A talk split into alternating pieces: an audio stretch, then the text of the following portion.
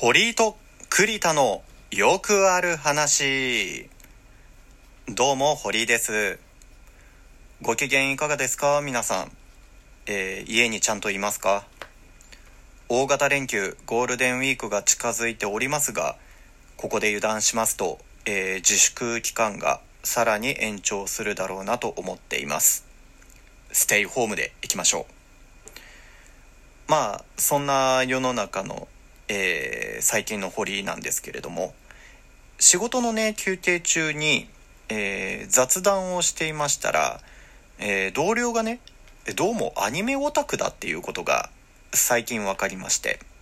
え短い休憩時間だったんですけど、すっごく話が盛り上がりました。で、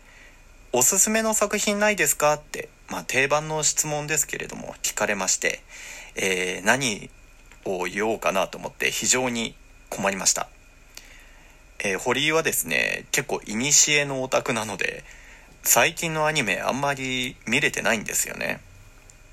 で、まあ話の中で、その人、幼女戦記が好きって言ってて、で、なんかそういう戦う系うん、なんかミリタリー系とかも見るよ、みたいな、そういう系好きっていう情報が得られたので、じゃあっていうところで、今まで堀井が見た中で面白かったそういうジャンルの作品で、ヨルムンガンドっていうアニメが面白いよっておすすめをしておきました。いや皆さん、えー知ってますか？ヨルムンガンド。えーめちゃくちゃかっこいいので、えーぜひとも見てください。全24話と、えー2クール分ありまして、うん、結構ボリュームあると思いますので、今の、えー期間見るのにちょうどいいんじゃないかなと思います。でね、まあ進めた後に、まあ自分もその当時見てただけで、あのーどんな作品だったのかなってちょっと気になったので調べたんですね。調べ直したんです。で、えーちょっとね、いつぐらいの年代に放送されてたんだろうっていうのを見てみたら、えー2012年でした。8年前。非常にショック。非常にショックでした。えー自分がつい最近見たと思ってた作品、実は大昔、大昔だったって、これあるあるですかね。ちょっとか噛んじゃいましたけど、うん。年を取ったということなんですかね。10年前って聞いてね、つい最近だと思うような、そんな年になってきましたよ。まあちょっと話脱線しましたね。戻しましょう。まあやっぱりこうやって、好きなジャンル、好きなことの話をするって非常に楽しいんですよ。まあ僕で言うと、アニメの話をするのはすごく楽しい。だから今回はですね、えー放送されていた当時は自分の周りではあんまり話題にはなってなかったんですが面白いと思っていたのでぜひともみんなにも見てもらいたいアニメがあるので、えーそちらを紹介したいと思います、えーそちらの作品は、えー2018年に放送されていた「刻々」というものです。えー時刻の刻、えー時間のね、時間の時刻の刻の字を2つ続けて書いてあるタイトルのアニメ作品です。まあ、一言で表すと、サスペンス超能力バトル作品ですね。まあ、アニメの公式サイトにあったあらすじをもとに、どんなストーリーかっていうのをご紹介したいと思います。主人公は湯川樹里という就職活動中の28歳の女性です。そんな主人公の湯川家に代々伝わる視界術。えー止まる世界の書いて、えー書いと書いて視界術。この視界術を使うと人も時間も何もかも神羅万象が止まった視界に入ることができます。えーつまり、えー止まった世界で自由に動き回れるような、えーそんな世界を、え作れる。うん。時間を止められる能力があるって言った方が、まあ簡単ですね。えーそんな能力が代々伝わっている湯川家なんです。えーそんな湯川家、主人公ジュリのもとに、えー、甥っ子とえー兄が誘拐犯にさらわれてしまって連絡が入ります誘拐犯から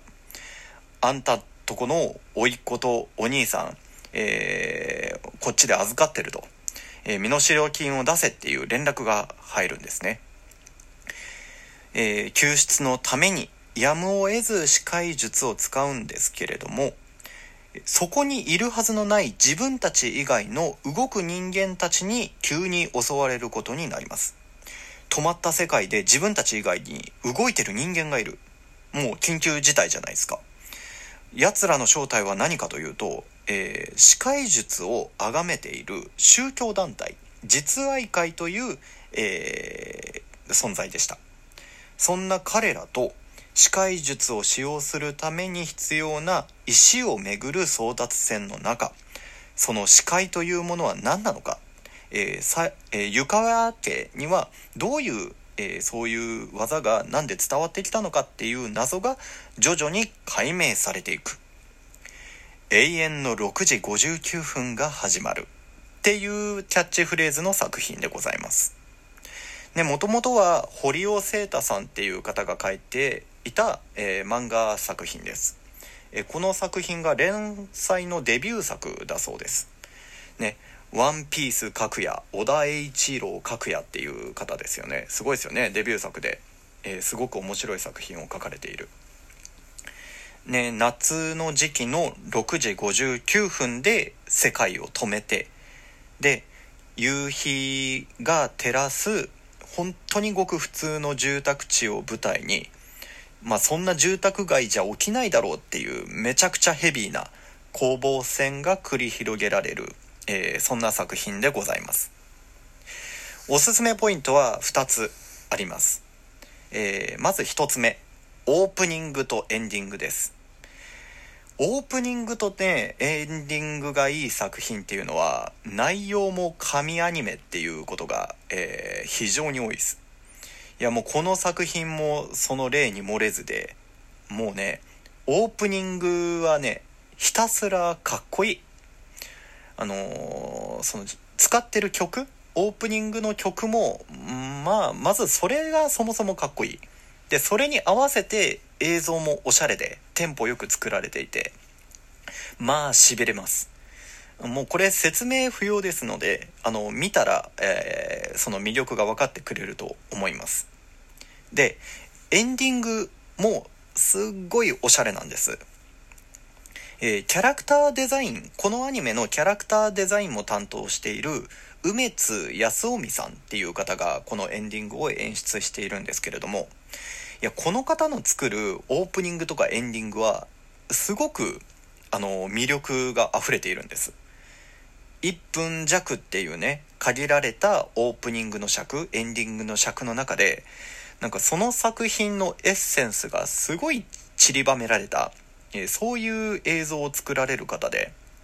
いやもうこの方が作ったオープニングとエンディングをまとめたなんか作品集みたいなのがなんか YouTube とかニコニコで上がってるぐらい非常に有名な方なんですね。そんな方が、え演出したエンディング。いや本当にね、えーかっこいいので。で YouTube にねあのこのアニメを制作しているツインエンジン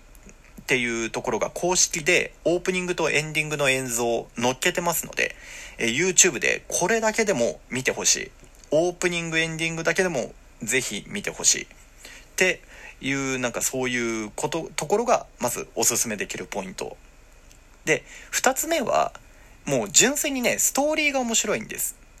えー超能力っていう話をしたんですけど超能力は持ってるんだけど普通の人なんですね。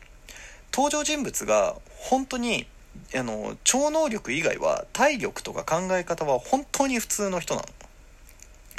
でそんな中で自分たちがどういうことが今できるのかっていうのを把握してどういう能力があるのかっていうのも把握してで相手方はどういう、えー装備を持ってるのかっていう状況とかも把握して作戦を立てて行動するっていうところが非常に面白いの。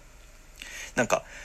予想するのねやっぱり展開を。展開を予想するんだけどもう全部裏切られていく。もうねその裏切られ方がもう非常にまた気持ちいいっていうところなんです。まあだからねこの作品はあのリアルな、えー、人たちがうまく立ち回れないっていうねそういう極限状態の中で加えて止まっている世界っていう閉鎖空間でねねハラハラドキドキしながら、えー、一緒に、えー、乗り越えていける体験ができるみたいなそういう作品で、えー、純粋に本当にストーリーが面白いのでおすすめしたいです。今だと Amazon プライムで見れるみたいなので、えー、この家でね過ごす時間が多いこの中で、えー、ぜひ刻々という作品、えー、ぜひとも皆さんご覧ください。そして、えー、見たら私と、えー、語り合いましょう。ということで堀井と栗田のよくある話エンディングのお時間です。えー、刻々原作は漫画なんですけれどもまだ読めてないので、えー、購入を検討したいなと思っております。まあ仕事的にねテレワークじゃないので余裕ないんですけど今。まあアニメのさ話をね魚にお酒とか飲んでみたいですね。アニメ漫画研究部とかラジオトークで作りましょうかね。まあそんなことも言っておきながらえー、本日は以上でございます。この番組では皆様からのお便りを募集しています。お便りの送り先は番組の説明欄にある質問箱や栗田くんの Twitter アカウントの URL をタップして送ってください。メッセージお待ちしております。堀井と栗田のよくある話。今回はここまで。またぜひとも聞いてください。お相手は堀井でした。さようなら。